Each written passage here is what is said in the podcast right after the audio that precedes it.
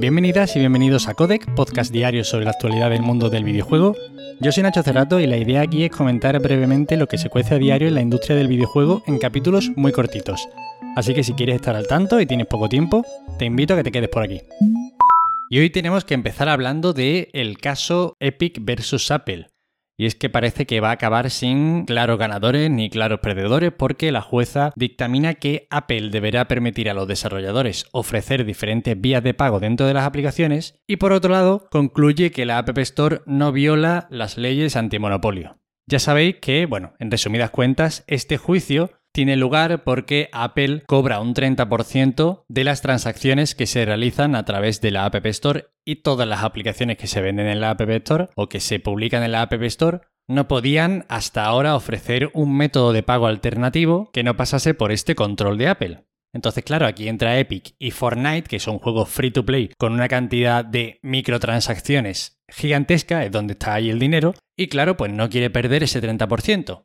¿Qué es lo que hace? Ofrece un método de pago alternativo, incentiva que la gente pague fuera de la App Store ofreciendo un descuento adicional y Apple retira la aplicación de su tienda de aplicaciones. Bajo mi punto de vista, Apple se lleva el golpe más importante en este juicio porque no creo que Epic demandara a Apple esperando de verdad que se les declarara monopolio. Y a raíz de esto, Apple va a dejar de ingresar una cantidad importante de dinero año a año que se lo van a poder llevar los desarrolladores siempre y cuando pues, ofrezcan un método de pago alternativo que no será complicado. Recordad que estamos hablando de un 30%, cantidad que puede hacer perfectamente a una empresa funcionar o dejar de existir. Aunque bueno, a partir de este juicio, Apple ya había incluido unos mínimos en el beneficio a partir de los cuales se aplicaban este 30%. Y bueno, evidentemente Apple no se va a arruinar con este varapalo, pero yo creo que es como un golpe más bien moral. Y bueno, aunque ambas partes van a tener que pagar sus costes legales, Epic va a tener que compensar a Apple por ese 30% que evitó durante varios meses ofreciendo ese descuento y ese método de pago alternativo que os comentaba antes.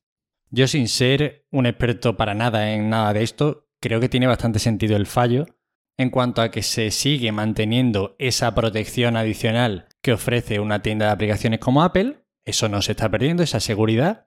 No va a haber otras tiendas de aplicaciones alternativas y que quizá pues, puedan comprometer la seguridad de los usuarios, pero bueno, pues los desarrolladores van a poder ofrecer esos métodos de pago alternativo y no tener que perder ese 30%. Stardew Valley ha superado las 15 millones de copias vendidas. Recordemos que este juego fue desarrollado por una única persona, Eric Baron, y que además en su recorrido, que han sido 5 años y medio de vida hasta ahora, ha conseguido 5 millones de estas 15 millones de ventas en el último año y medio. Es decir, que sigue funcionando estupendamente. Evidentemente, que ha pasado este último año y medio la pandemia. Este juego se ha comprado mucho durante la crisis sanitaria y los confinamientos y todo eso. Pero bueno, no deja de ser muy sorprendente. Al fin y al cabo es eso, un juego que ha sido desarrollado por una persona consagradísimo dentro de los juegos de gestión y cualquiera que piense precisamente en gestión de granjas, este va a ser el primer juego que se le venga a la cabeza. Además es un juego que ha recibido multitud de parches después del lanzamiento, que ha recibido mucho cariño después de, después de su lanzamiento. Lo que sí sabemos ya es que ahora mismo no está entre los planes de Eric Barón el lanzar un nuevo parche porque ya estaría centrado en su próximo proyecto que la verdad es que debe de ser complicado gestionar un próximo proyecto cuando tu primer juego ha vendido 15 millones de copias. Pero bueno, ojalá que salga tan bien como este Stardew Valley.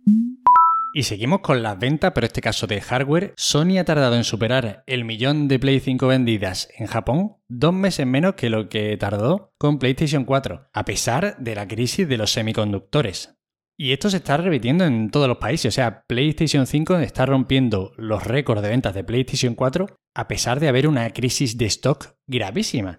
Desde luego nos vamos a quedar con las ganas de saber cómo serían estos datos de venta en un mundo en el que la oferta de PlayStation 5 cubriera la demanda. Pero en cualquier caso, es más que evidente que cada vez más gente juega a videojuegos y que el mercado se está expandiendo muchísimo. No sabemos dónde está el techo, pero tiene pinta de que va a ser bastante alto. Y para acabar, quería comentar algunos detallitos sobre tanto God of War como Forspoken, y es que después del PlayStation Showcase, supimos, por ejemplo, que Cory Barlog no era el director de este nuevo God of War, que será Eric Williams, y que además seguirán con el plano secuencia que tan bien funcionó en el anterior God of War y que bueno, le dará muchísima continuidad. Yo, yo de hecho espero que este juego empiece exactamente donde el anterior acaba. Y no me extrañaría nada que fuera así, la verdad. Y por otro lado, esto que nos dice que Cory Barlog tiene que estar trabajando en algo.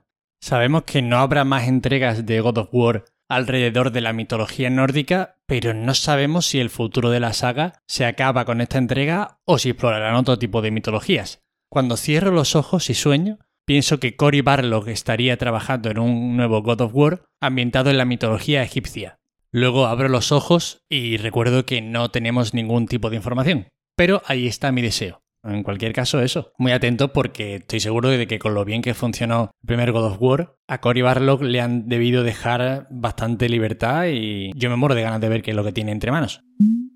Y sobre Forspoken, que era la otra que quería comentar un poquito sobre su producción, sabemos que va a contar con Amy Henning, que probablemente sea una de las figuras más conocidas claramente en la industria del videojuego. Y por si alguno no la conoce, directora creativa en Naughty Dog, desde los Jack and Daxter, toda la saga Uncharted, y que tras el último Uncharted, del 4, se unió a Visceral Games para hacer un juego de Star Wars que nunca dio a la luz, por desgracia. Así que bueno, nombres interesantes que se van sumando a este proyecto que tiene una pinta espléndida. Y ojalá ver a Amy Henning en muchos más proyectos y por favor que no se cancele ninguno más. Y menos si es del universo Star Wars, que duele especialmente.